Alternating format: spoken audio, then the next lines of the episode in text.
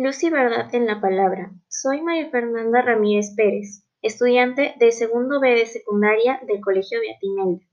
Les leeré El ángel negro de Coppel Square, Rilke, de la autora Rocío Silva Santisteban. ¿A dónde voló el ángel que me prometiste? ¿Dónde se esconden sus alas tiznadas? ¿En qué paraíso fue a refugiarse? ¿Por qué dejé de ser su protegida? ¿Cuáles son los efectos de mis malas palabras? ¿A qué otra heroína he escogido? ¿Por quién escarba hoy entre las piedras?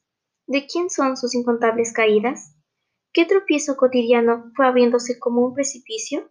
¿Qué oscura obsesión se disolvió entre sus alas? ¿Bajo qué poder agacha hoy la cabeza? ¿Sobre qué dominada cerviz levanta las garras? ¿Por qué hiciste que descendiera la escalera? ¿A dónde lo llevarán sus deseos?